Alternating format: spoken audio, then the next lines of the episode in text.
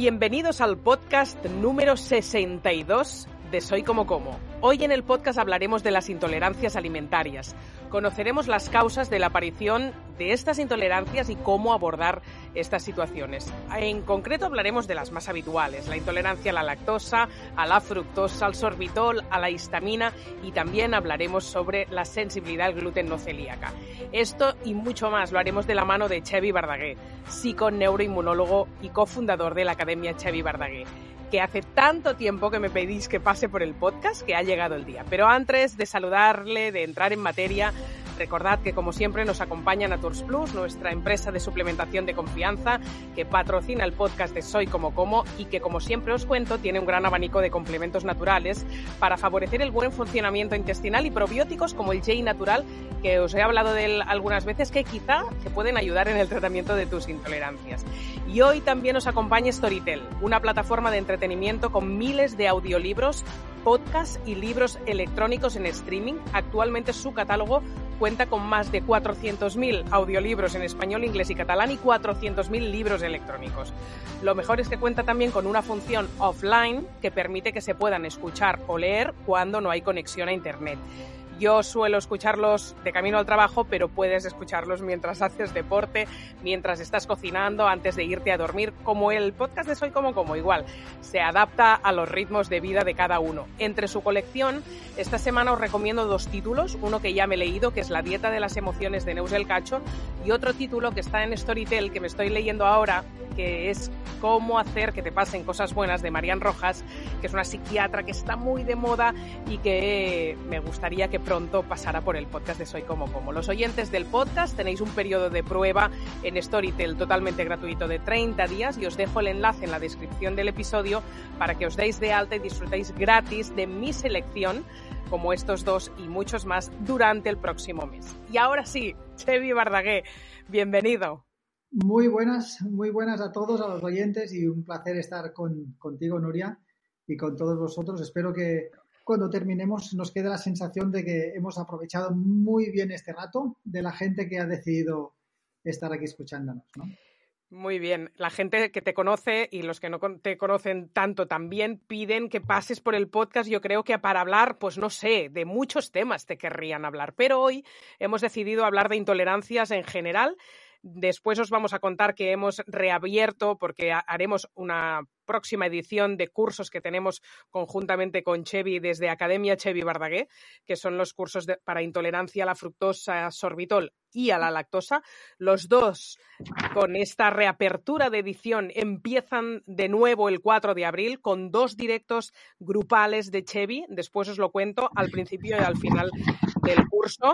Y claro, hace como dos o tres años que estamos ahí metidísimos en el tema de intolerancias y yo pensé que era bueno porque de histamina piden mucho, de gluten también.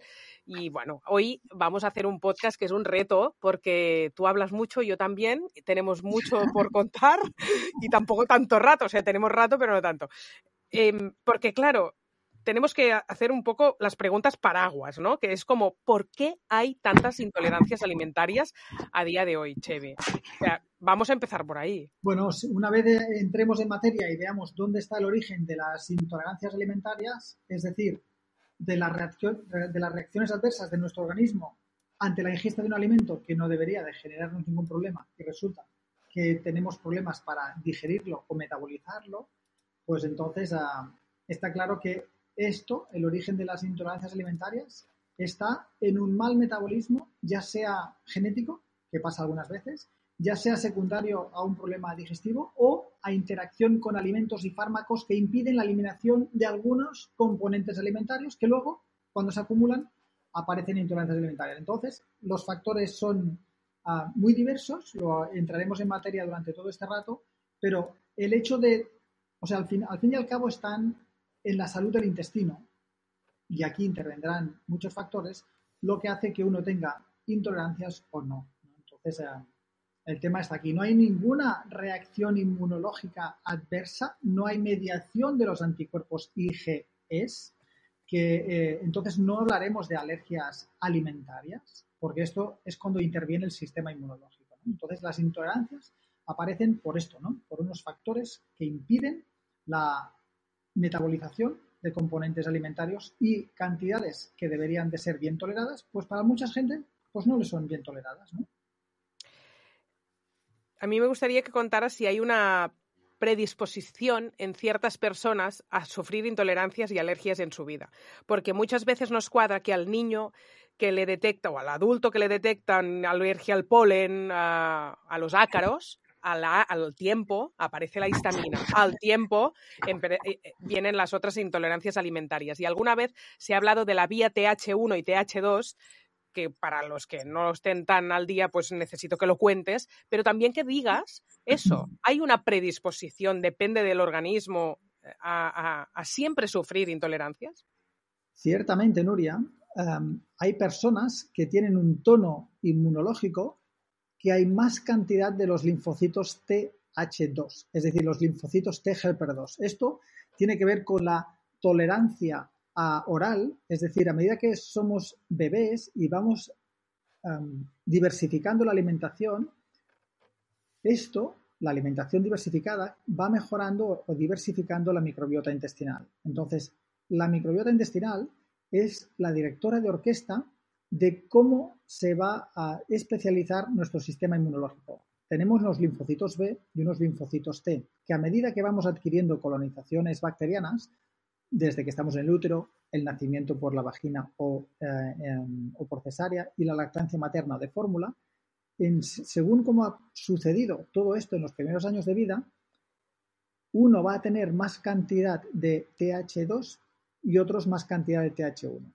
¿Qué significa esto? Que las personas que no estuvieron, no tuvieron la suerte de tener una buena colonización bacteriana inicial, porque cuando estaban en el útero del materno, la mama tenía gingivitis y periodontitis. Las bacterias de la boca son las primeras que inciden en la microbiota del útero y por lo tanto la primera colonización bacteriana del embrión y del, y del bebé. Después al nacer uno puede tener un parto vaginal y adquirir bacterias sanas de la vagina o de la piel y después con la lactancia materna va a adquirir bacterias de la mama. La gente que ha tenido una mala programación metabólica, es decir, la mama tenía periodontitis, nací por cesárea y no pude hacer lactancia materna, tiene más números, al tener menos diversidad bacteriana de bacterias sanas, tiene más números de tener alergias en los primeros años de vida y más enfermedades alérgicas o inflamatorias en la edad adulta. Entonces, epigenéticamente, lo que ocurre a nivel de la microbiota del bebé afecta en los primeros años de vida, va a afectar en la edad adulta. Pero no solo esto, Nuria.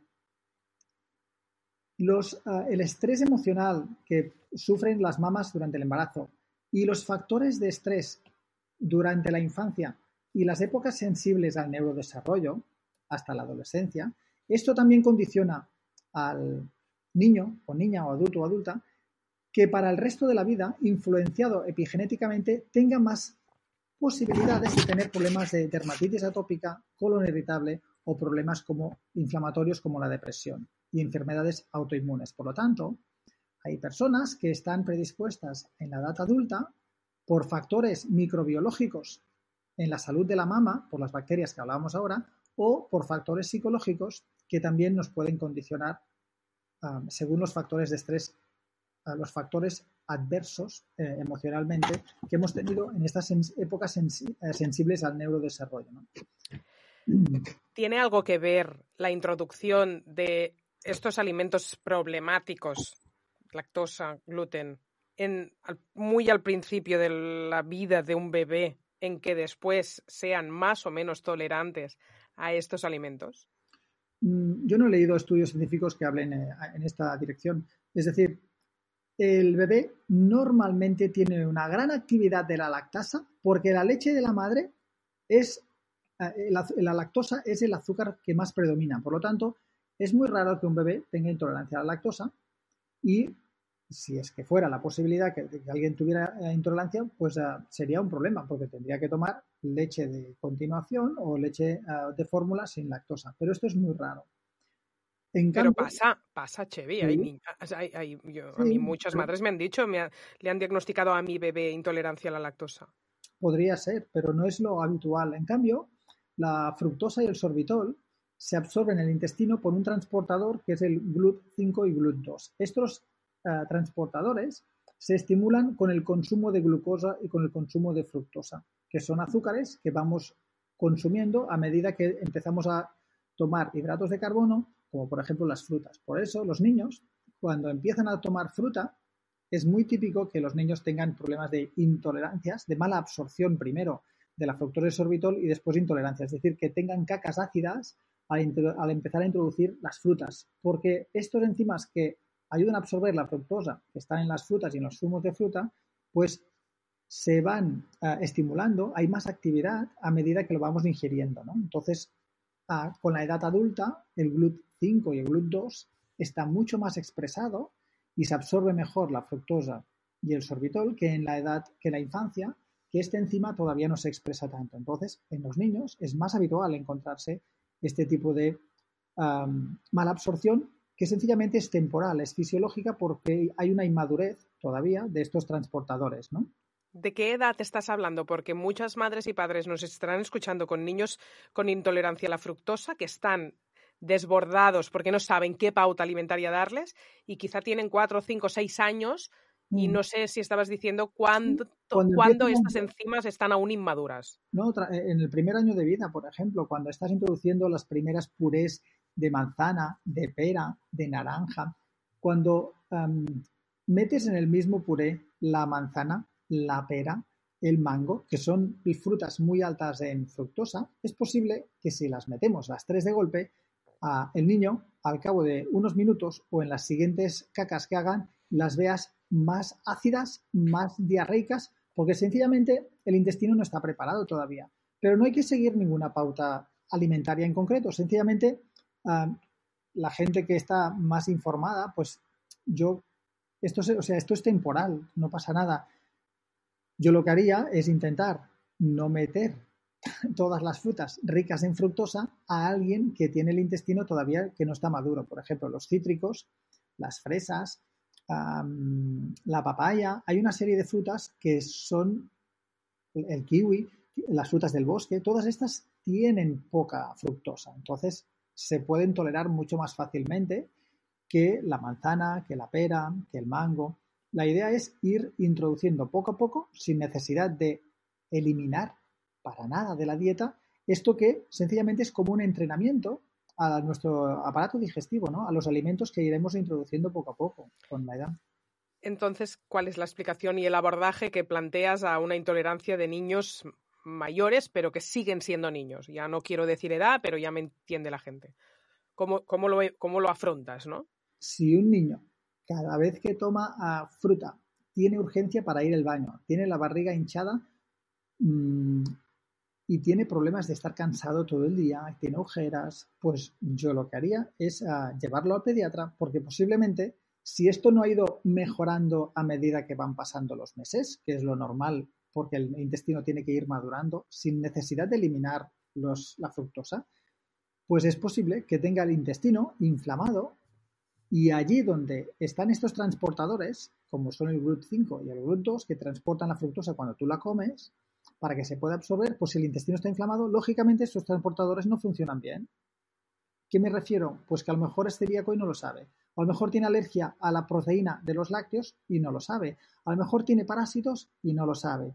Entonces, a lo mejor tiene infección bacteriana y no lo sabe. O ha pasado una gastroenteritis o una infección vírica y temporalmente, mientras el intestino está inflamado, pues hay una serie de alimentos que antes a lo mejor les sentaba bien y ahora resulta que le dan síntomas. Entonces, si no ha habido una adaptación fisiológica y una mejor tolerancia a esta fructosa que aparece en la fruta, por ejemplo, es porque secundariamente ha habido una inflamación oportunista por un patógeno o porque tienes algún, algún problema que te ha inflamado el intestino. Con lo cual, hay que ir al médico porque esto no es lo normal. Hay que ir al médico para que te haga un diagnóstico y hay que ver por qué, caray, el intestino se ha inflamado. Súper importante, ¿eh? porque las diarreas hay veces que las diarreas, a lo mejor esto está bien diferenciarlo, porque al principio hemos dicho, hablaremos más de intolerancias, no de alergias. Las alergias son la gente que tiene una reacción de histamina en la piel, rinitis, asma, urticarias por todo el cuerpo, migrañas y las IgEs están altas. Esto es un problema del sistema inmunológico. Hay más actividad del sistema T-helper 2. Esto tiene que ver con la programación metabólica de la microbiota desde la infancia. Hay que analizar las heces, hay que equilibrar la microbiota para ver si somos capaces de estas alergias por IgEs, de reducirlas para que la gente pueda tolerar un mínimo de esto que parece que sea imposible de volver a reintroducir. Que hay gente que no lo puede volver a reintroducir, la gente que tiene alergia a las IgEs, y otras que conseguimos poner bien las IgEs. Pero esto es un tema que son las alergias. Otra es las intolerancias que estamos hablando ahora. Mucha gente que tiene intolerancias tiene predominio en las heces, aparte de tener gases, hinchazón, distensión abdominal, unos tienen estreñimiento y otros tienen diarrea. Pues las diarreas es importante en esta edad, cuando son pequeños, de diferenciar una diarrea secretora de una diarrea osmótica. La diarrea osmótica son estas que cuando tomas lactosa, fructosa, sorbitol o histamina, solamente si comes esto, después, unos minutos después, tus cacas son más acuosas, pastosas. No es un churro alargado, consistente, que se hunde. Son cacas que después de comer estos alimentos, lo asocias en que las heces son así. En cambio, hay gente que tiene cacas ah, diarreicas, pero el origen no es osmótico. Es decir, no ha habido un problema para metabolizar en el intestino esa lactosa, fructosa, sorbitol histamina. Estas diarreas osmóticas es por un problema en el metabolismo de, estos, de estas sustancias. Hay gente que tiene diarreas secretoras, es decir, cago diarrea, coma lo que coma.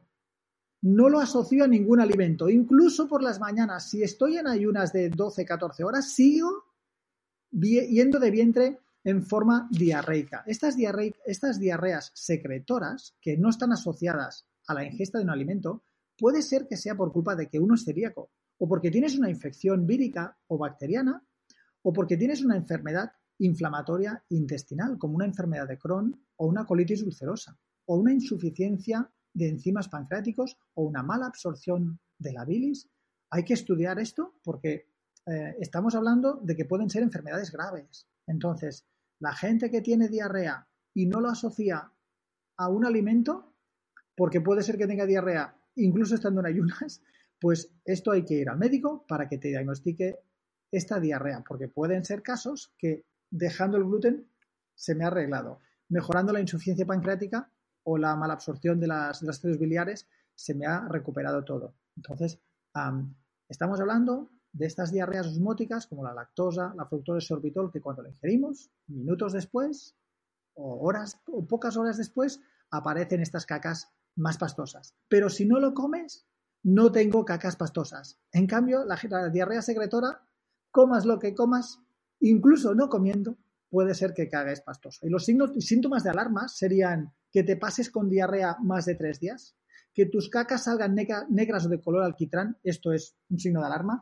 También podría ser un signo de alarma que tengas fiebre o mocos en las heces, que tengas diarrea levantándote por la mañana, perdón, por la noche, antes de despertar por la mañana, que tengas diarrea y urgencia para ir al baño cuando estabas durmiendo, que empieces a perder peso, o que te encuentres con anemia o sangres en las heces. Todo esto son síntomas de alarma que está asociado a diarreas secretoras que hay que ir al médico. No hay que hacer una prueba de hacer una dieta sin gluten y sin lactosa, a ver qué pasa, que un día escuché un post del Chevy y me dijo que estos alimentos podían dar diarrea. Entonces, si hay signos de, alerta, es decir, más de tres días de diarrea, ah, comas lo que comas, la fiebre, todo esto que he explicado ahora, ah, hay que ir al especialista porque no estamos intentando jugar a que las cacas salgan bien, ¿no? Estamos intentando ayudar a que el intestino tolere alimentos que deberían de ser tolerables.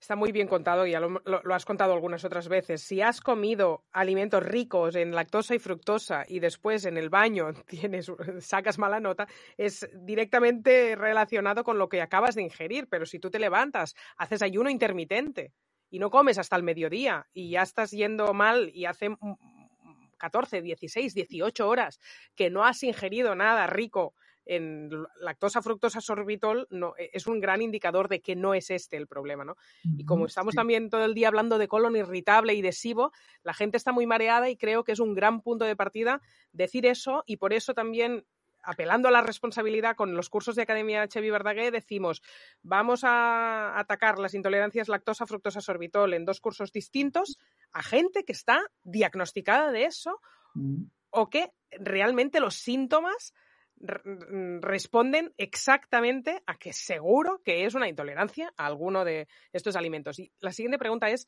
cómo podemos detectar una intolerancia y cuál es para ti la prueba diagnóstica el, que tiene más sentido. Te lo, iba, te lo iba a comentar, ¿no? Porque se ha visto que un porcentaje elevadísimo de la gente que tiene síntomas de histamina tienen problemas con la lactosa. Es decir, tienen mala absorción a la lactosa. Y un tanto por ciento elevadísimo tienen mala absorción a la fructosa. Es decir, que algo que tienen en común la mayoría de gente con problemas de mala absorción a la lactosa y la fructosa es que la histamina les genera problemas. Es decir, que suelen tener picores, urticarias, o dermatitis, o dolor de cabeza, cacas pastosas, porque realmente detrás de estas malabsorciones hay intestinos hipersensibles. Hay una inflamación de bajo grado del intestino y más cantidad de unas células inmunes que se llaman mastocitos. Entonces, cuando tienes más mastocitos, unas células inmunes que dentro tienen unos gránulos que llevan histamina y sustancias inflamatorias. Cada vez que los mastocitos, por culpa de una inflamación o una infección o el estrés o los factores de estrés en los primeros años de vida que hemos explicado antes, se estimulan estos mastocitos y se desgranulan y liberan estos gránulos, la gente tendrá más citoquinas inflamatorias en el intestino que hará que la lactasa no chute, que el GLUT5 no chute y que el GLUT2 no chute. ¿Y qué significa?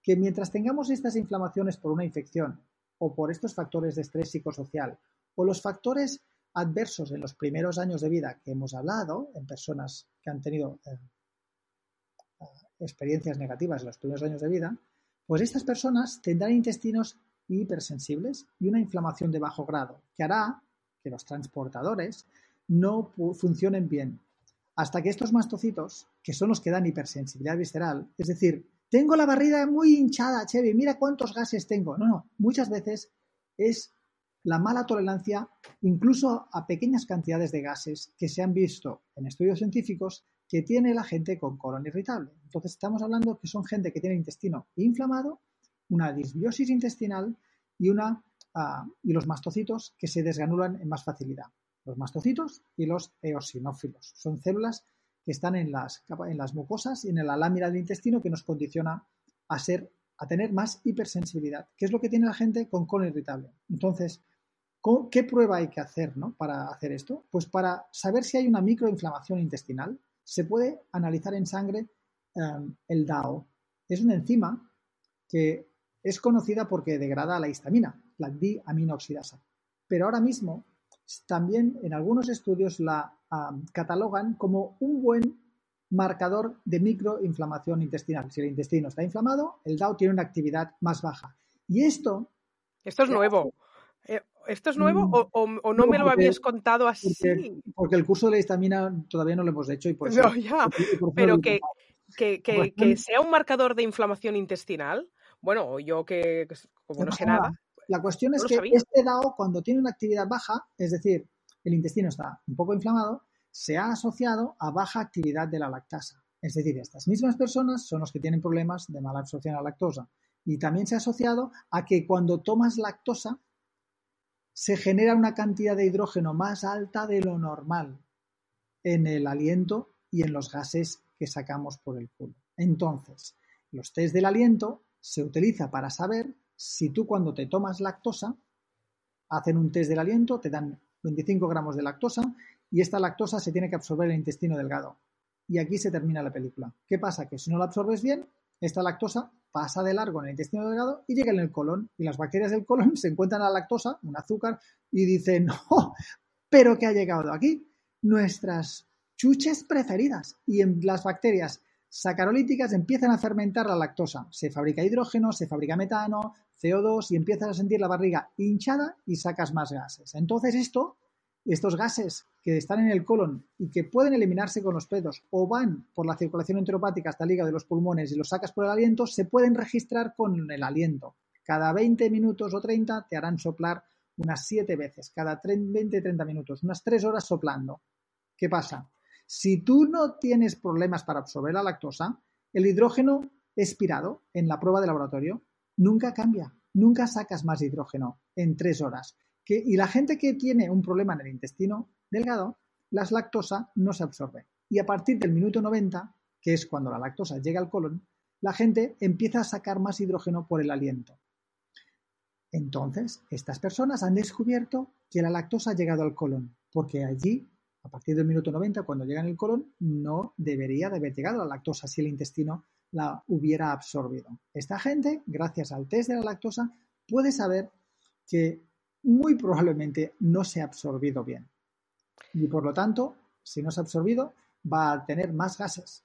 En función de cómo tenga el colon, Nuria, van a tener intolerancia, es decir, muchos síntomas, o van a tener buena tolerancia.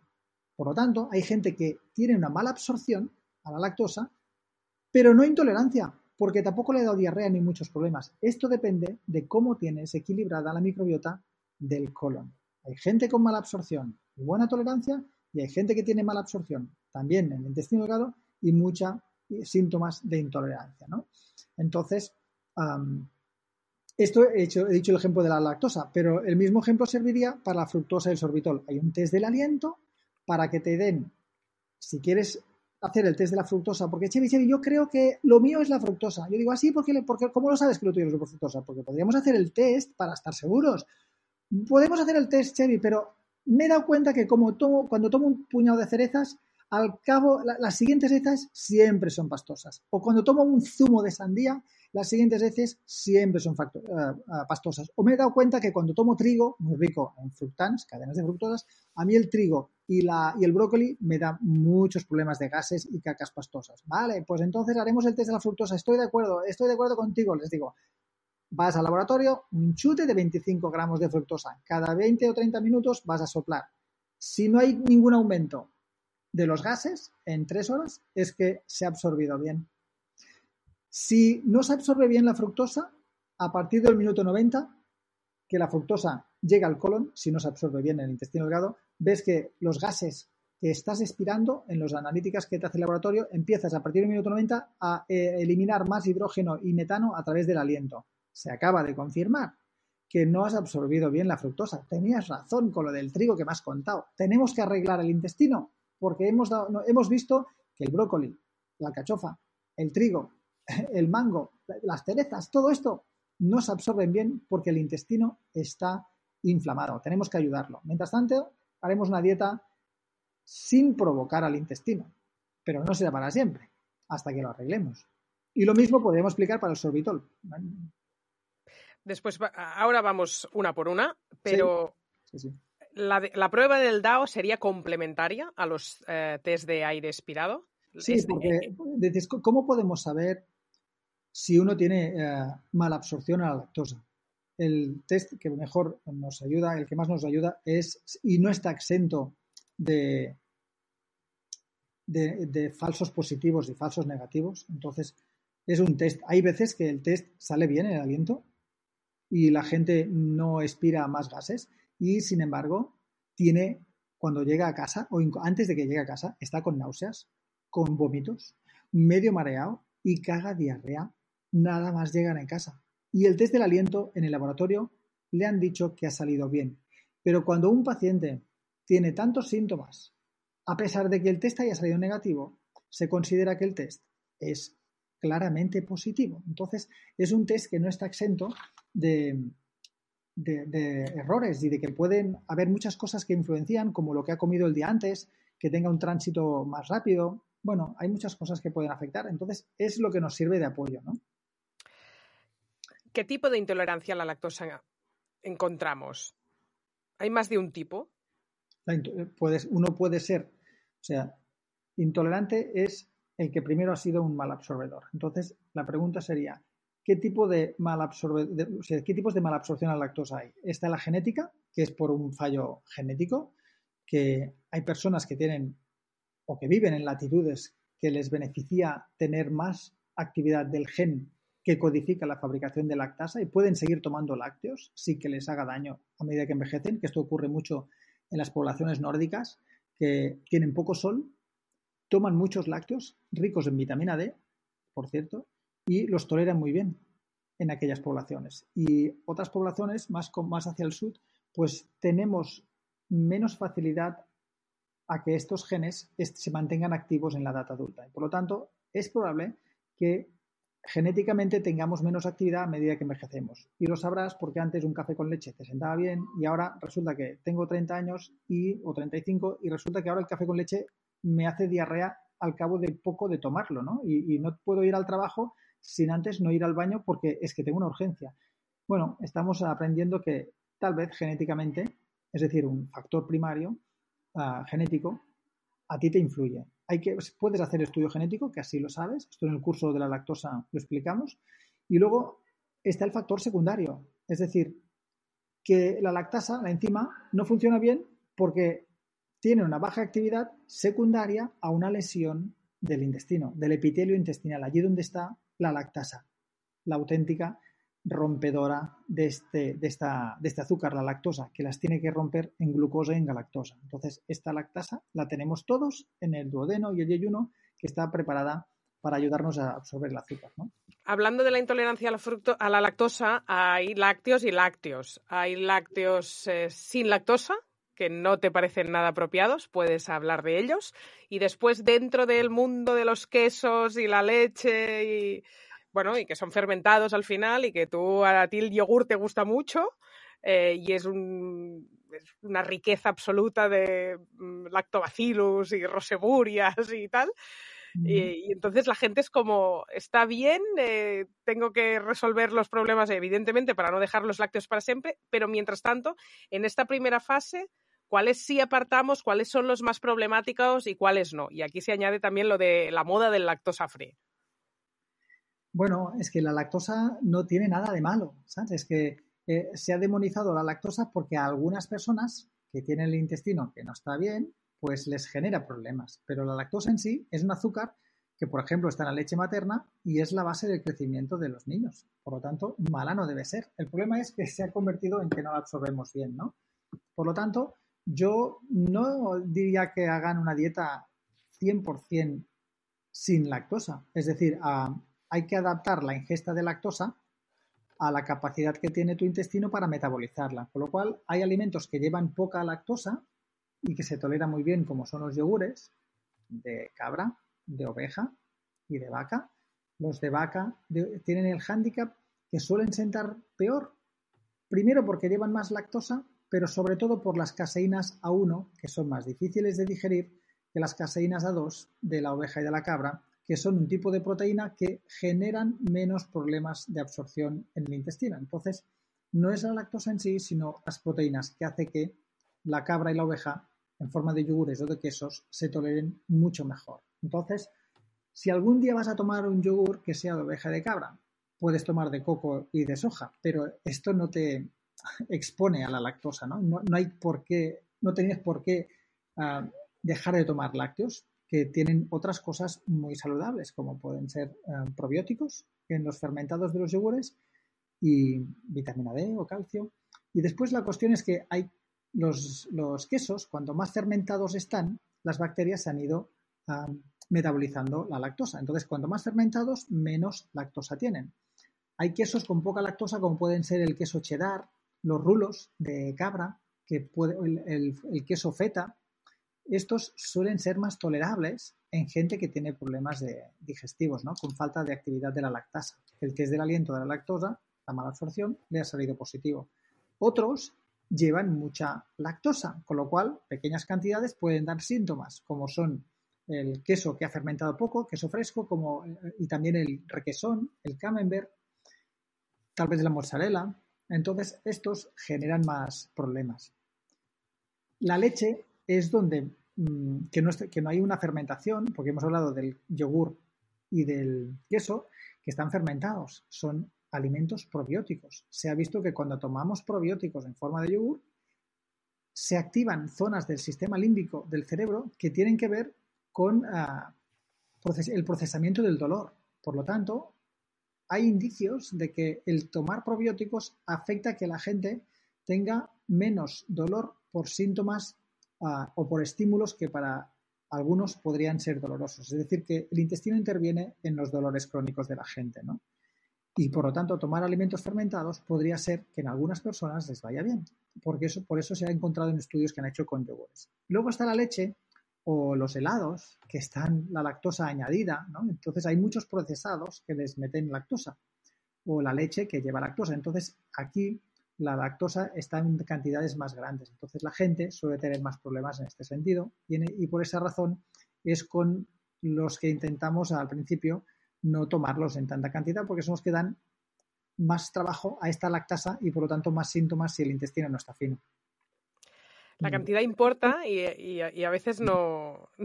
A mí me gusta mucho resaltar esta frase porque a veces pequeñas cantidades sí nos permiten tolerar aquel alimento y no ser tan radicales de apartar tantos alimentos de nuestra vida y lo que pasa es que nos pasamos tres pueblos en la cantidad y que quizás si hacemos mediciones personalizadas nosotros mismos, pues mira, me sienta mejor un cuarto de aguacate que el aguacate entero, que te has comido el aguacate entero, guapa, para desayunar, que se te ha ido la olla. O sea, la cantidad importa es, es, un concepto que yo creo que no paramos atención. ¿eh? bueno, comete menos, que seguramente lo podrás tolerar mejor.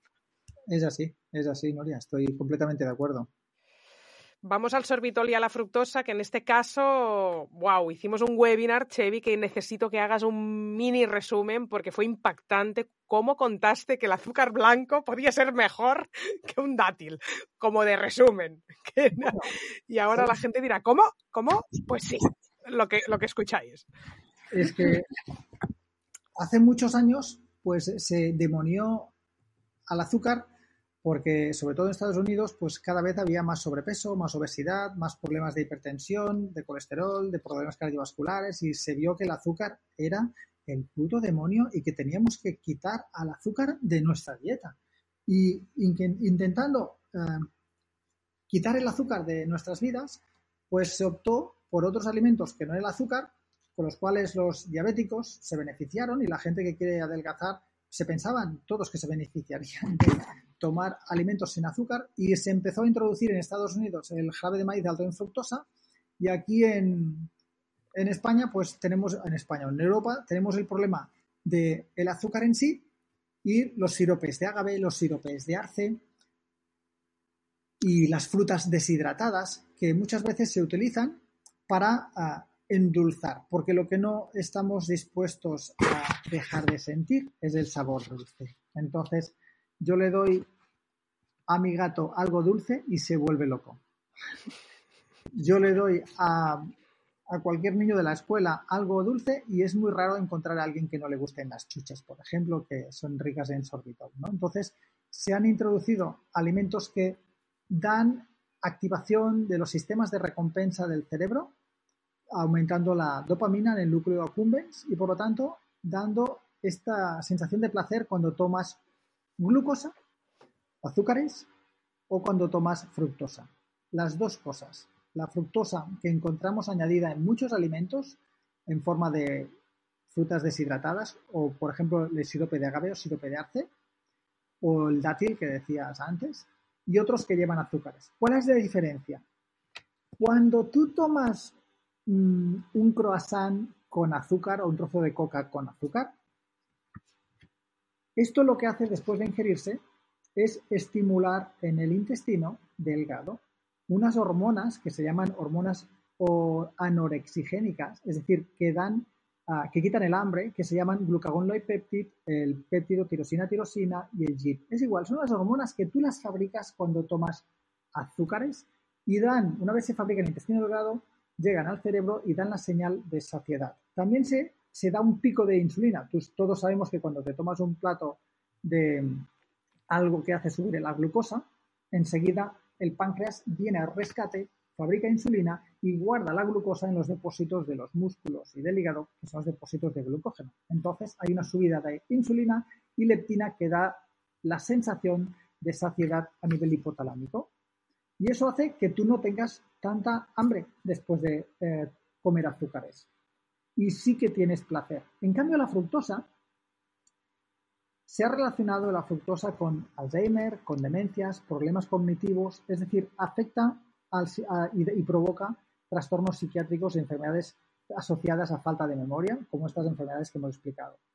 ¿Y de qué manera? Pues es muy distinto. La fructosa también da recompensa emocional, es decir, ganas de repetir, pero lo hace más que el azúcar en sí Si tú te tomas un chocolate que no lleva azúcar y te pone en grande 0 por 0 azúcares y lees la etiqueta y te, y te pone sirope de agave o sirope de arce, este sirope de agave y arce, que es 80 o 90% fructosa, cuando tú la ingieres, no se aumenta la insulina ni la leptina en tanta cantidad, no te hará sentirte saciado.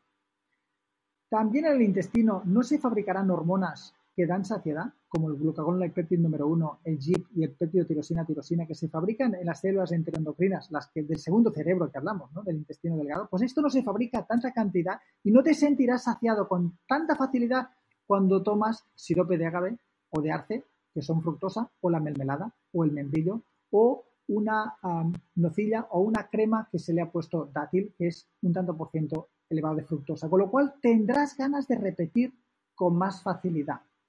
Y por lo tanto, estos ah, productos que se les ha añadido, quitando el azúcar, la fructosa, no dan saciedad y te dan más ganas de repetir. También se ha visto que afecta al comportamiento de la gente y tiene ganas de recomendarlo con más facilidad.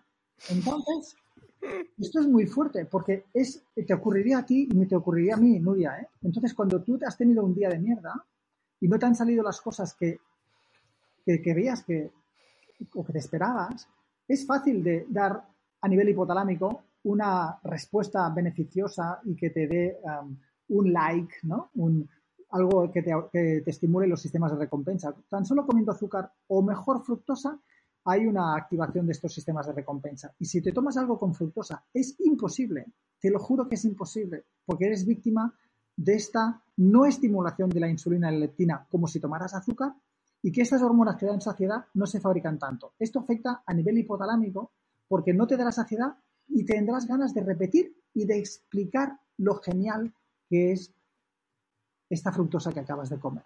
Y esto forma parte de los sistemas que, dan, que causan adicción a, a los humanos. Por lo tanto, te querían vender un producto sin azúcar porque era healthy o querían que tomaras más cantidad de ese producto que le han añadido fructosa. Bueno, quizás vamos a pensar que son unos que, ignoran, esta que, ignoran esta información. Ya, claro, exactamente. vamos a pensar que igual son buenos deportistas y que esta fructosa, cuando te la tomas, se absorbe bien en el intestino delgado. Vamos a pensar que tienes el intestino delgado bien y por lo tanto se absorberá bien esta fructosa que te puedes tomar y que llegará al hígado aumentará el ácido úrico, aumentará la glucosa y tú como que eres un buen deportista vas a quemar esta glucosa y tampoco te va a generar ningún problema. Por lo tanto, cuando tú te tomas un chute de fructosa con la dieta y eres de los que consumes habitualmente sirope de agave, sirope de arce, los, las cremas de dátiles, que es un, fruto seco que es el que más eh, um, dulce te da, o mermelada. Si tú tomas esto pero haces deporte, yo no le veo el problema. Y si lo absorbe bien el intestino, tampoco. Pero claro,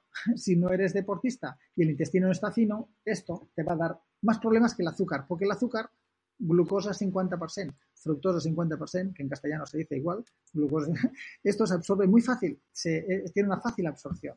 Es muy raro. eso es lo que hace que a veces te digamos, Chevy, ¿cómo puede ser que una magdalena de azúcar blanco me sienta mejor que mm. algo que es más rico en fructosa. ¿Cómo puede ser? Y tú dices, porque el azúcar blanco es mitad fructosa, mitad glucosa. ¿Verdad? Y eso hace que te sienta mejor. Y dices, esto, vaya paranoia. no puede ser que me sienta mejor algo con azúcar blanco. Bueno, cuando en el curso de la fructosa lo explicamos detenidamente, ¿no? Que la fructosa se absorbe por dos transportadores. Y hay uno de ellos, una puerta más pequeñita donde deberías absorberse, puedes facilitarla, hacer que sea más fácil con la glucosa. Entonces, el azúcar de mesa que lleva 50% glucosa favorece esta absorción de la fructosa que lleva. El sirope de agave y de arce, 90 y pico por ciento es fructosa, con lo cual ah, es, más, es más fácil que pilles porque tengas problemas.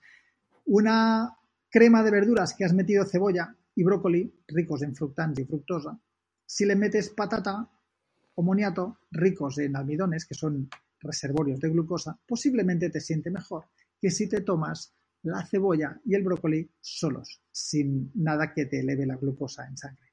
También podríamos poner el ejemplo de si tomo una risotto, que hay cebolla y un poco de arroz, posiblemente, gracias a que el arroz es una fuente de almidón, reservorio de glucosa, posiblemente te siente mejor que si te tomas una ensalada que has metido cebolla allí dentro, sin almidones. Entonces, esto es lo que hace que a veces la gente diga, ostras, pues a veces la cebolla me sienta mejor y no me da tantos gases y otros me sienta mejor. Pues es posible que sea por la, uh, por la glucosa que has comido, sea en forma de azúcar de mesa, este, la sacarosa de mierda, esta que es que se ha demonizado y efectivamente no es para nada saludable. No, eso iba a decir, favorece la absorción, pero el azúcar blanco es el demonio igual, ¿eh? Igual. Que no se te malinterprete que se, que se van a volver locos, ¿eh? Es, es, igual de horrible. O sea, no, no lo vamos a comparar con un carbohidrato que te ayuda a absorber como una patata o un arroz. No estamos poniendo al, nivel, al mismo nivel. Estamos diciendo eh, cómo de forma bioquímica o como se llame, la glucosa ayuda a absorber el chute de, azúcar en nuestro cuerpo. Y en forma de fructosa, como no hay glucosa, pues no se facilita tanto la absorción, pero que es mucho mejor este, eh, una manzana o un aguacate rico en sorbitol que el azúcar blanco. O sea, no estábamos diciendo lo contrario. ¿eh? No, no. Incluso hay un estudio que ha salido referente cómo afecta a la microbiota intestinal el azúcar, afecta mal, provoca disbiosis e inflama el intestino, cómo afecta la fructosa, también afecta negativamente, y cómo afectan eh, los edulcorantes artificiales o los edulcorantes eh, naturales. Y todos los artificiales, artificiales, sacarina, aspartamo, todos afectan causando disbiosis, inflamación y aumento de la permeabilidad del intestino. Con lo cual, optar por un edulcorante como una sacarina. ¿Quieres azúcar? No, no, ponme la sacarina. Pues mm, has decidido mal. Es mejor no tomar, si estás en un bar, ni azúcar ni sacarina, si querías poner una infusión o un café, ¿no? Y dentro de los edulcorantes naturales, que está el sorbitol, el chilitol, el manitol, todos estos, el único que no afectaría a la microbiota intestinal si quieres endulzar algo, lo digo porque hay gente que dice, coño, entonces el azúcar, ¿qué pasa? ¿Cómo lo hago yo con mis respuestas hedónicas a la alimentación, ¿no? Esto recompensa del like, de querer repetir y que dar placer al cerebro. Pues solo nos queda el eritritol y la stevia, que se ha visto que estos probablemente no afectan, y estos son estudios muy recientes que explicamos en el curso de la fructosa del sorbitol, no afectan negativamente a la microbiota intestinal, dan sabor dulce, pero no elevan la glucosa en sangre. Entonces, ah, posiblemente sean los más saludables si quieres sentir este sabor.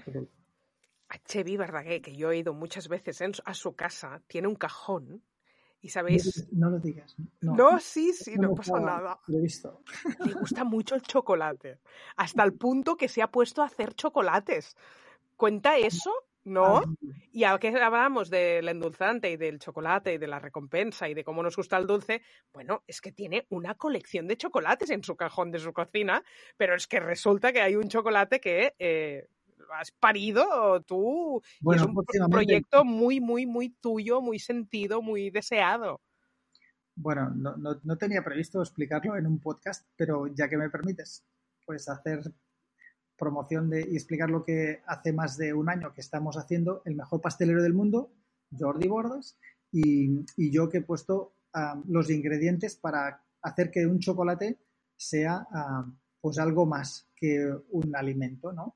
Hemos mezclado el cacao por los beneficios que tienen los polifenoles con una fibra que está permitida para la gente que tiene colon irritable, es libre para, la, la, Monash University, la universidad que más investiga sobre colon irritable, pues está permitida en las dietas bajas en FoodMap. Son dos fibras que mejoran la microbiota, sobre todo los bifidus y el Praunici, dos bacterias muy importantes, dos especies de bacterias muy importantes y también dos probióticos que he metido en los chocolates.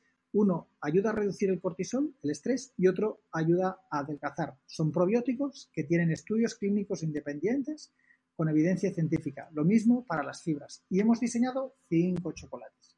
Unos que ayudan a reducir el cortisol, otros que ayudan a adelgazar, unos con más cacao, otros con menos cacao. Y así hemos intentado colocar esto que yo doy en pastillas, en suplementos, para la gente que tiene demasiado estrés o que le gustaría adelgazar, pues hemos utilizado estas pastillas y la fibra y las hemos metido en el chocolate. Hemos hecho estudios de de seguridad y de que se mantengan vivas estos microorganismos después de fabricarse y hemos hecho muchas pruebas para finalmente esto saldrá yo creo a la alimentaria, en la feria de la alimentaria que está. Hombre, pues alimentaria es ahora el 4 de abril, que yo doy una conferencia el día 4 mismo.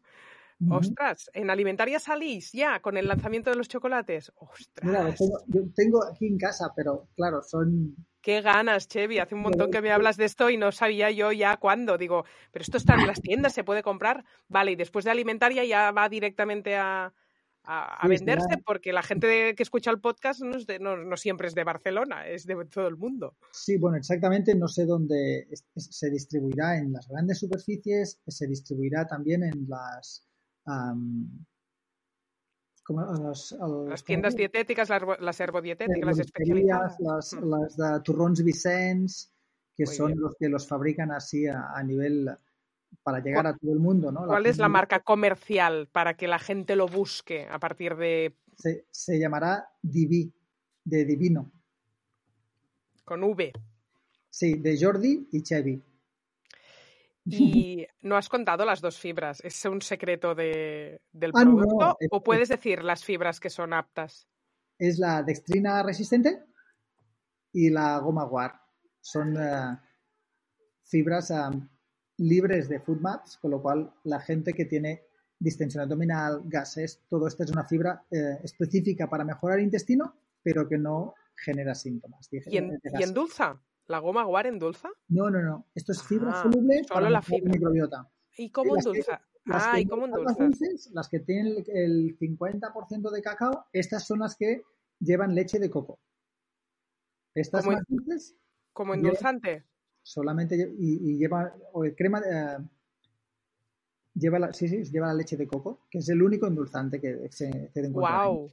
Wow, hacer un chocolate sin ningún endulzante, qué fuerte. Sí, bueno, no sé si lo seguís a Jordi Bordas, pero él hace pasticería saludable, nunca ha utilizado azúcar, utiliza fibras con sabor dulce, como la inulina, por ejemplo, una fibra. Lo que pasa es que la inulina sí que es muy rica en fructosa y no la hemos podido utilizar.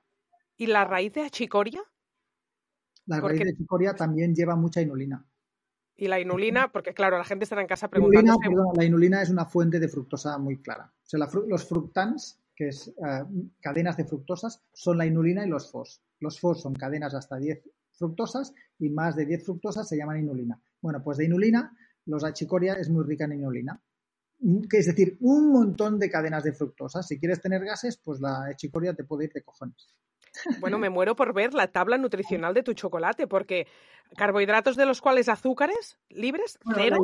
La idea, la Nuria, es aprovechar los polifenoles que tienen un efecto prebiótico, los polifenoles del cacao, aprovechar los efectos de la fibra soluble, que también tiene este efecto prebiótico, y aprovechar los beneficios de estas bacterias, de las dos cepas que hemos puesto, que tienen su DNI, son socas específicas, que tienen estudios a, clínicos, ¿no? Entonces, no es que sea interesante meter un chocolate al 90% de cacao, porque si le metes 90% de cacao, estás apostando por los polifenoles del cacao. Entonces, esto, quien quiera más polifenoles y un sabor más amargo, pues hemos creado unos que son del 65. Pero la gracia del producto está en que he creado un medicamento, o sea, son dos cuadraditos, con dos cuadraditos lleva la dosis de prebiótico y de, prebiótico y de probiótico que tienen estudios clínicos. Entonces, la idea es no te voy a hacer tomar más pastillas para mejorar las inflamaciones y para ayudar a adelgazar. Tomaremos dos trozos de chocolate. Qué fuerte. Sí, sí, fuerte. Es, muy, es, es algo que a mí no me gusta dar pastillas, cada vez me gusta menos dar suplementos porque parece que la gente para estar mejor tiene que tomar pastillas. Y el hecho de meterlo con alimentación, pues bueno, si con un chocolate dos trozos de chocolate. Hombre, si haces que con el chocolate me sacio, tengo placer y encima me bajas el cortisol, que le den por saco la ashwagandha. Claro, claro. esto... Porque claro, ashwagandha o chocolate, o sea, ya sabemos quién gana. Qué fuerte, muy bien. Bueno, eh, mira, te lo he preguntado y no, tampoco lo tenía yo previsto, pero he empezado a pensar en en, toda la gente que estaría pensando, ostras, endulzantes alternativos, y he pensado en tu cajón de chocolates, que no eran los de Divi aún, pero me acuerdo mucho de cuando me contaste el proyecto y digo, voy a aprovechar a ver cuándo lo lanza. O sea que, genial. Ya para ir terminando, porque tenemos alguna explicación más, eh, del gluten no hemos hablado nada. Sí. Nada, nada. Y. Mm, Pregunta al millón. ¿Es un problema retirar el gluten si no somos celíacos? ¿Por qué estáis todo el día, todo el mundo diciendo que hay tanta alta sensibilidad al gluten no, no celíaca y nos, nos obligáis a dejar el gluten con lo bueno que es el gluten? Cuando hablamos de gluten, son una serie de cereales que cada uno tiene sus particularidades, ¿eh? Pero cuando hablamos de sensibilidad al gluten no celíaca, creo que esto ahora se tendría que concretar. ¿eh? la evidencia científica ahora habla de sensibilidad al trigo no celíaca. Entonces, el trigo es el que tiene tres componentes, no uno, que genera inflamaciones digestivas o síntomas digestivos y síntomas extradigestivos, como estar cansado, como estar con dolor de cabeza, con dolores articulares, musculares. Entonces, la sensibilidad al gluten no celíaca son gente que se ha descartado la celiaquía, es decir, la reacción del sistema inmunológico contra esa proteína del gluten, que es la gliadina y la glutenina. Y se ha visto que cuando deja de tomar trigo, no gluten en general, sino trigo en particular, el hecho de excluir la gliadina y otros dos componentes, que son los fructanos, que son las cadenas de fructosas, más los inhibidores de la milasa tripsina, una albúmina, una proteína que también está en el trigo. Entonces tenemos las proteínas de la gliadina, de gluten, más las proteínas de los inhibidores de la milasa tripsina, que también es de gluten, y los fructans, que son estas cadenas de fructosas, de azúcares. Son estos tres componentes los que hacen que algunas personas tengan sensibilidad al gluten, al trigo, sin ser celíacos. ¿Y eso por qué coño ocurre en algunas personas que tengan sensibilidad a esto, no? Pues se ha visto que la gente que tiene sensibilidad a estos tres componentes, que es lo que les hace ah, que les dé problemas digestivos a pesar de no ser celíacos, son porque tienen el intestino disbiótico, hay un desequilibrio de la microbiota intestinal, hay más bacterias proteolíticas gram negativas, lo digo técnicamente porque es así, ¿eh? hay más LPS, las toxinas que tienen en sus membranas las bacterias proteolíticas que están en exceso, desequilibradas, están en exceso en algunas personas, y el intestino está demasiado permeable. Entonces, cuando un intestino está inflamado, con más proteolíticas y está demasiado permeable, estos, estos componentes del trigo hace que la gente tenga síntomas. Pero si no tuvieras el intestino tan permeable, ni inflamado, ni las bacterias proteolíticas elevadas, tú no tendrías sensibilidad al trigo, a los inhibidores de la tripsina ni los fructans. Es decir, no serías una persona sensible al trigo sin, no celíaca. Por lo tanto, la gente que tiene sensibilidad al gluten no celíaca es porque previamente tiene un terreno en el intestino que no está bien. Hay que mejorar la microbiota para poder volver a ingerir el trigo. No hace falta eh, dejar el trigo toda la vida. Si, eres, no eres celíaco, no tienes por qué excluir completamente el trigo. Hay que arreglar el intestino, si es que eres sensible, para volver a reintroducirlo. ¿no? Entonces, hay mucha gente que dice, Chevy, hace dos años que hago una dieta sin histamina y todavía no estoy del todo bien si vuelvo a introducir la histamina. O hace dos años que me he quitado el gluten y no termino de estar bien cuando lo reintroduzco.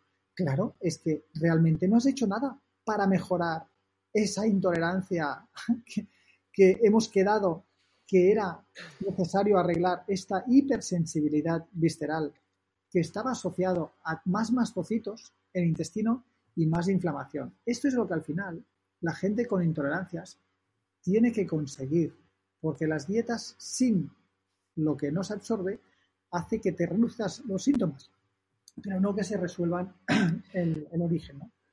Por eso, nosotros en Academia Chevi que tenemos eh, abiertos, y a ver la web, academiachevibardagué.com, ver la información de los dos cursos, del de lactosa y el de fructosa sorbitol, que van juntos, fructosa sorbitol, que siempre decimos, si no hacemos nosotros los deberes, no mejoramos. El curso dura tres meses, tienes eh, dos encuentros con Chevy, hay un montón de descargables, muchos vídeos, menús en, de sin para una primera fase basado en la FODMAPs, en que quitamos todo aquello que te está haciendo mm. daño. Pero mientras tanto, por mucha suplementación que te dé Chevy, si tú no haces los deberes y te tomas en serio y, te empoderas para hacer unos cambios de hábitos de verdad y también a nivel emocional y de la gestión de, tu estrés, de tu ansiedad y de tu estado de ánimo, es, eh, eh, tiene que ir a la par, tiene que ir y, tenemos deberes que no hacemos, ¿no? Nosotros y metemos la culpa siempre a los terapeutas de no me ha servido, me he ido a otro y después a otro y después a otro y un periplo y 20 años y pruebas diagnósticas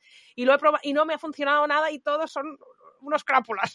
No, digo esto extrapolando porque la gente es feliz y mm. fan de todos vosotros, pero y, nosotros, y los deberes, y el cambio de hábitos, y, y, por eso en el curso de lactosa hay un módulo entero del estrés lleno de tips.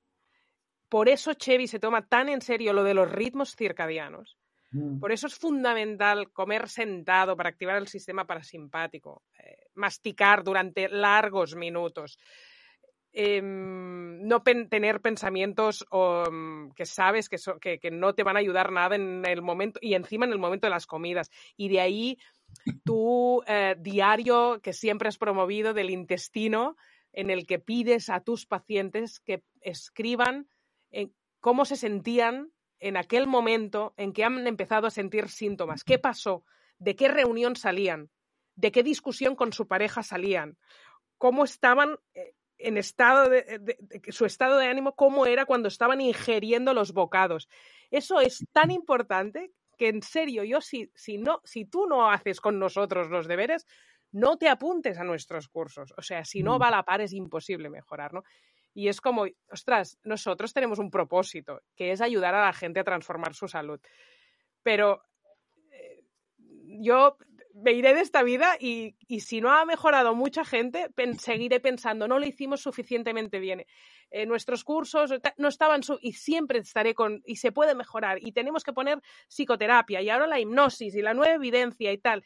Y es como, mm, Víctor Amat lo dice súper bien eso, ¿no? Como psicólogo es como, o sea, eh, no te puede meter en un rincón el paciente, como si no tuviera salida si no es por ti y porque has estudiado el último paper. No, no, ¿y tú qué vas a hacer con tu vida? ¿no? Bueno, nada. Mm, exactamente. Yo, la, a mí lo que más me gusta es dar de, la, coger de la mano al paciente, estudiar todo lo que le genera problemas y buscar la mejor manera para ayudarlo a solucionar los problemas, ¿no? Y a veces hay una infección por un SIBO y te beneficias de tratar esto, claro otros son un parásito. A veces es el estrés crónico, ¿no? Hay gente que hace tantos ayunos que va perdiendo peso y va perdiendo peso y ve que si no come es la única manera de estar bien. Y, tiene problemas de hipersensibilidad visceral y come muy poco. Y vemos que la ansiedad o la depresión va muy asociado a problemas digestivos, ¿no? Y yo nunca me enfado con los pacientes porque cuando alguien realmente no, ha hecho algo es porque realmente no debería ser muy importante. Y una de las cosas, no sé si tenemos mucho tiempo, Nuria, que, que no quería dejar de explicar, una de las cosas que nos afecta a todos es las experiencias adversas en la infancia o en las épocas sensibles. Esto hace que los mastocitos se desganulen más en el intestino y que liberen histamina y sustancias inflamatorias que luego hará que la lactasa y los transportadores no vayan bien. Los estrógenos, como decías muy bien, afectan a estos transportadores. Entonces, en la época fértil es cuando más incidencia hay a estas patologías, porque los estrógenos, cuando no están equilibrados, dan problemas. Y lo mismo pasa con las hormonas tiroideas. Cuando las hormonas tiroideas no están bien, dan problemas digestivos y viceversa. Entonces, esto es importante que en los cursos lo explicamos, de poderlo tener en cuenta y no enfadarse con el intestino, porque si tú tienes los tobillos inflamados y no puedes saltar, correr e ir a la montaña, no creo que te enfades con el tobillo, sino que estarás ocupado en desinflamarlo cuanto antes mejor para ir a la montaña, a saltar y a correr, sin cabrearte con el tobillo. En cambio, hay mucha gente, Nuria, que me pide pastillas para cagar, porque no tiene estreñimiento, pastillas para los gases y una dieta para no tener síntomas. Y a mí me gustaría que todo el mundo me preguntara, Chevy, ¿qué puedo hacer para desinflamar el intestino para que no tenga que dejar de tomar estos alimentos y no tenga tantos síntomas? Lo mismo que me diría si tuviera los tobillos inflamados y quisiera hacer vida normal. Entonces los alimentos, al fin y al cabo, son como víctimas de, de la gente que tiene problemas. Y lo que quería explicar ahora es que muchas veces en gente que nos estará escuchando probablemente para ver si les aportamos algo, porque ya han probado dietas bajas en food maps que dicen que mejoran el intestino, pero también hay dietas ricas en fibra que mejora el intestino. ¿Cómo puede ser? Pensarán, ¿no? Una dieta rica en fibra que mejora el intestino y una dieta baja en food maps que te quitan casi toda la fibra que también mejora el intestino. Qué incongruencia, ¿verdad? Pues todo esto tiene una lógica. Pero hay gente que han probado ya miles de dietas y que están cansados, ¿no? Y yo, una de las cosas que les diría es si tienen estos mastocitos que se desganulan más fácilmente por experiencias adversas en la infancia. Estamos hablando de preguntas como ¿sientes que el papá y la mamá escuchaba tus sentimientos cuando hablabas con ellos? ¿Sientes que alguna persona adulta de tu familia que no eran los padres te dio apoyo uh, emocional durante tu infancia? ¿Sientes que perteneces a una escuela de primaria o instituto en el cual estudiaste? ¿O no tienes la sensación de haber pertenecido a ningún grupo, a ninguna tribu en aquella época de tu vida? ¿Viviste maltratos físicos, psicológicos o uh, sexuales en esta época? ¿Violaciones en casos más extremos? Uh, ¿El papá o la mamá se drogaban? ¿O viviste maltratos en casa, entre ellos o contigo? Todas estas preguntas pueden afectar a que en la edad adulta no tengas, eh, o sea, tengas una peor capacidad para resolver inflamaciones y que los mastocitos liberen, liberen las sustancias de histamina y sustancias inflamatorias con más cantidad si no tratas estos factores adversos con un psicólogo. Hay medicamentos que van muy bien para frenar eso, como la mirtazapina. Son medicamentos que se están dando, son medicamentos psiquiátricos que se dan para el primer cerebro y ahora se están viendo su eficacia para el segundo cerebro, porque en el intestino también tenemos nuestro sistema neurológico, igual que en el primer cerebro. De ahí este, esta palabra vulgar que decimos, el tenemos según cervell aquí ¿no? Pues hay tratamientos psiquiátricos que van súper bien para estos problemas. La cuestión es que en mi equipo o en mi, equipo de confianza, en las personas que trabajamos, tengo un psiquiatra y un psicólogo, porque las personas que están con problemas digestivos, es decir, con hipersensibilidad digestiva, con, el colon irritable, estos mastocitos muchas veces se desganulan porque han pasado problemas en la infancia. A veces se ha muerto una persona querida o has tenido problemas de, bullying en la escuela o con alguna separación de tu pareja, pero estas cosas afectan después en la edad adulta si ha ocurrido en las épocas sensibles de neurodesarrollo.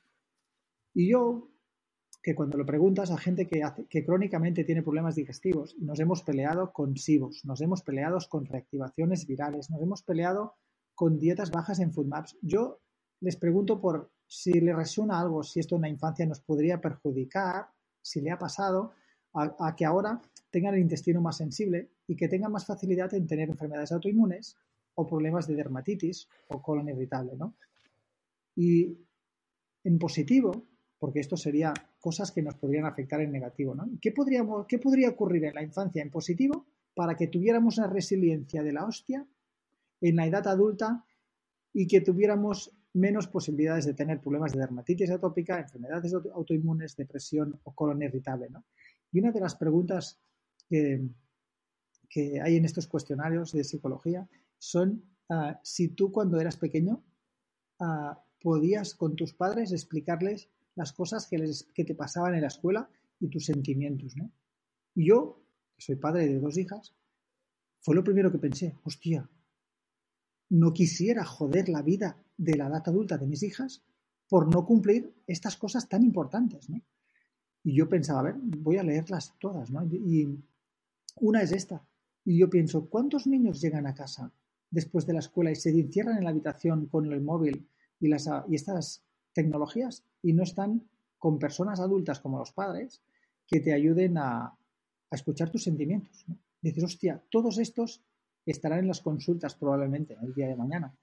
Y otra cosa es, o en positivo, si hay alguna persona adulta que no sea de la familia que le ayudas. Yo pensaba, hostia, yo que soy padre de dos niñas, pero tengo mis hermanos y, cuñados con hijos, yo formo parte de estos adultos que doy soporte emocional y escucho qué les ocurre a los pequeños de la familia para que ellos cuando hagan este cuestionario en la edad adulta no tengan problemas de depresión o ansiedad o dermatitis o colon irritable porque un día puedan contestar que hubo uno de la familia que se llamaba Chevy Verdaguer, cuyo el tiet, el tiet Chevy, que me escuchaba lo que le explicaba de mis amigos, del fútbol, lo que estaba haciendo. ¿Hay alguien en la familia adulto que no sea el la mamá que escuche tus sentimientos? Esto lo puedes preguntar interiormente para ti y también puedes pensar si tú eres esa persona afortunada para los pequeños que rodean a tu familia, para que les protejas en la edad adulta de que no estén escuchando un podcast del 2022 que hicieron la Nuria y en Chevy para ayudar a la gente con colon irritable.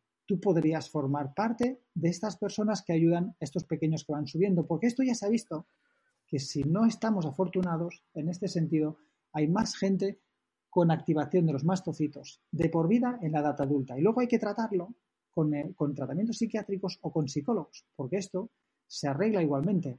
Pero lo más bonito es descubrir que no te pasa nada grave y que te pasa algo normal que te está jodiendo la vida y que tienes que enfocar el tratamiento en otro aspecto distinto a la alimentación, en lugar de enfadarte con los alimentos y en muchos intentos frustrados. Al, final, al fin y al cabo, todos hacemos lo que podemos para ayudar a los pacientes. Y a veces el digestólogo no tiene la llave, o el nutricionista, ¿no? Y, es otra persona. En fin. Qué final tan bonito, Chevy. Eh, dentro de poco vendrá Carlas Moore, psiquiatra integrativo de tu equipo. Hablaremos de salud y emociones. Seguiremos un poco el relato de, este final de este podcast que nos estabas contando. No tenemos más tiempo. Yo invito a la gente que en Academia Chevy Verdaguer vean si les resuena lo que hemos propuesto para fructosa, sorbitol y lactosa. Y también aprovecho para hacer otro anuncio de todos los que hemos hecho hoy en el podcast. Y es que eh, mientras estás con los chocolates en Alimentaria Barcelona, en Madrid tienes un evento previsto que es el Hell. Hacker, un evento que siempre se ha hecho en la Garrocha, en tus tierras, y que ahora, después de la pandemia, vuelve y vuelve em, dentro de unos pocos meses, ahora no me sé la fecha, en Madrid. Esto será, así, a ver, no quisiera equivocarme, será en mayo, em, el 21 y 22 de mayo, en Madrid, en, las afueras de Madrid, en la sierra. Eh, vamos a promocionarlo en las redes sociales y en todos los sitios porque es un evento que yo siempre he montado aquí en La Garrocha con mi familia, porque mis hijas a veces dicen, oh, papá, siempre marches, charradas aquí, charradas allá, pues esta vez yo en casa, lo había montado siempre en casa, y antes de la pandemia quería montarlo en Madrid, me hacía mucha ilusión porque hay mucha gente, yo tengo consulta en Madrid y tenemos mucha gente que nos sigue de allí y tenía, bueno, total, que el 21 y 22 de mayo, quien quiera un poco más de todo esto que estamos promocionando, es un fin de semana, un retiro de empaparse de lo que yo le llamo el Health Hackers Meeting, un encuentro para hackear tu salud. Son dos días intensivos para explicar trucos, para explicar temas de actualidad en salud, que es lo que vemos que la gente tiene más problemas. Eh, bueno, si queréis, Nuria, nosotros, para quien, quien desee, normalmente son plazas limitadas. Dejo un correo electrónico para que la gente que nos escuche, pues tal vez tenga ¿Qué reservemos las allá? Que hay, sí, es verdad que, claro, lo hacéis para 200 o menos, sí, sí. Sí, no caben más de 200 y se, se, llenan, bueno, se llenan por suerte muy rápido y es un fin de semana pues muy bonito y ahora que nos podremos reunir, si todo va bien después de esta época que hemos pasado, pues se agradece mucho el contacto social. ¿no? Eh, el, correo. el, correo. electrónico es olaya, HHM, del Health Hackers Meeting, Olaya HHM. Olaya con, con, I, con I latina. O-L-A-I-A, y latina, sí. Sí. HHM arroba gmail.com. Ok. Vamos a escribir a Olaya, que es la jefa del Health Hacker. Es mi mano derecha. Es tu mano derecha montando el evento. muy bien. Tiene una sensibilidad muy, muy importante, nos ayuda mucho porque lo hace con tanto cariño todo que bueno, uno solo. Es un regalo, ¿no? Sí, sí, sí, tengo mucha suerte. Mm. Chevi Bardagué, también la suerte ha sido nuestra, que por fin has pasado por el podcast con siempre novedades y argumentarios eh, reveladores y, bueno, siempre aprendiendo a tu lado. Siempre es, un disfrute, es un goce. Mira que te he escuchado veces, ¿eh? Gran podcast el de hoy. un día más, es, ha sido un placer, Chevi. Muchas gracias. Pues un placer pertenecer a la comunidad de Nuria Gold. Un abrazo a todo el mundo. Un abrazo. Y hasta aquí el podcast de hoy. Si te ha gustado, no te olvides de compartir. Y recuerda que en Soy Como Como te esperamos con cursos online de salud y alimentación. Además, si te haces miembro de la comunidad Soy Como Como, tienes acceso exclusivo a masterclass y conferencias online, recetas, revistas, descuentos y sorteos. ¿Quieres más información? Visita nuestra comunidad Soy Como Como. Te dejo el enlace en la descripción. Y te espero en el próximo capítulo. Naturs Plus, tu marca experta en salud natural, patrocina este podcast.